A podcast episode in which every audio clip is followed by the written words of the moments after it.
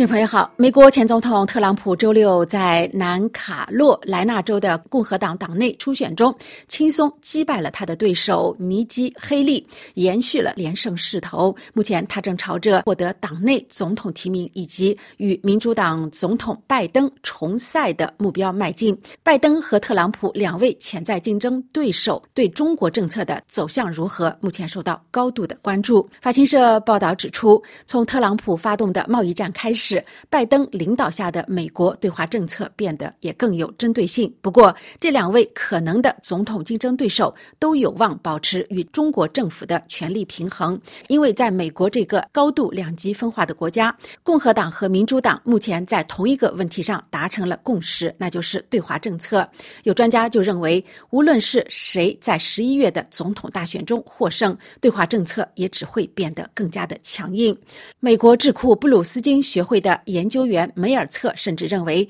华盛顿的压力只能有一个方向，那就是对中国要变得更加的强硬。对于中美两国在经济和贸易全方位的紧张竞争局势，法新社今天的报道也盘点了贸易平衡、技术赶超、汇率的政治利用，以及中国持有的美国债务等几个关键点，认为华盛顿对北京的指责不胜枚举，而这也是共和党人和民主党人达成共。识的少数话题之一。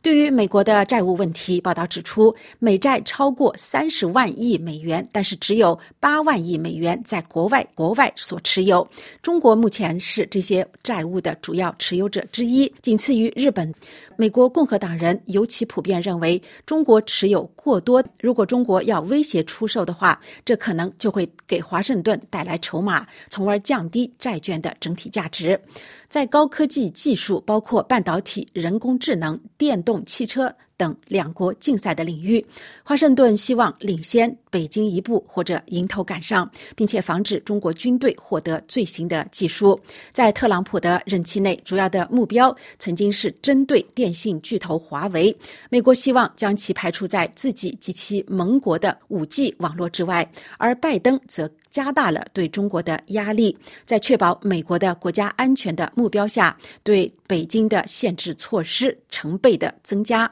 但是在高科技领域，还有一个重要的问题，那就是中国政府目前在这些新技术所需的战略材料上占据上风。但是即使在这一点上，华盛顿目前的目标还是要绕过，并且要孤立中国。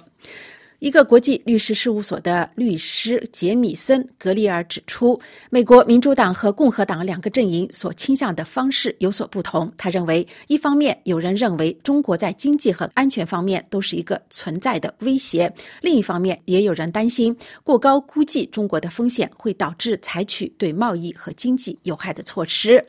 在两国贸易平衡方面，尽管中国已被墨西哥超越，不再是美国的主要贸易伙伴。但是，美国与中国的贸易还是最不平衡的。特朗普总统任期内打出了贸易战，增加对中国产品的关税，向中国政府施压，期望实现贸易再平衡。二零二一年上任之后，拜登维持了特朗普的全面关税政策，并且增加一系列更有针对性的措施，包括限制北京获得尖端技术和美国的投资。拜登政府除了延续全面关税之外，再加上脱钩的政策，最后变成了降低风险的的策略，来减少被认为是至关重要的供应链对中国的依赖。效果似乎已经开始显现，来自中国的贸易增长速度低于来自其他地区的贸易增长。速度，但是一些中国产品现在还是源源不断的抵达，只是绕了一个弯，要途经美国贸易的新据点墨西哥，或者是中国的邻国越南。布鲁金斯学会智库研究员梅尔策指出，拜登本人并不指望与中国达成一项包括重大改革和变化的协议，但他的政府将寻求适应现实，让盟国加入进来，同时也是为了降低安全的风险。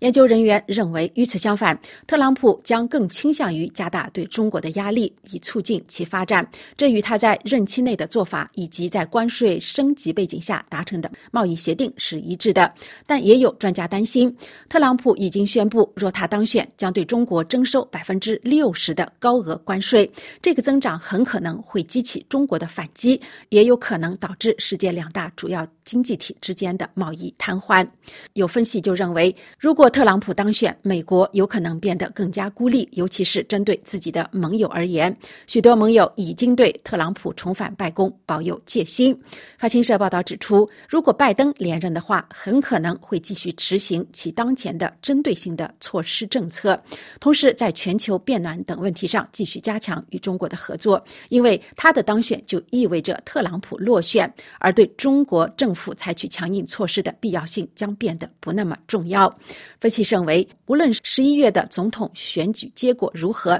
保持美国技术优势的愿望都将继续下去。以上要闻解说由艾米编播，感谢收听。Woo!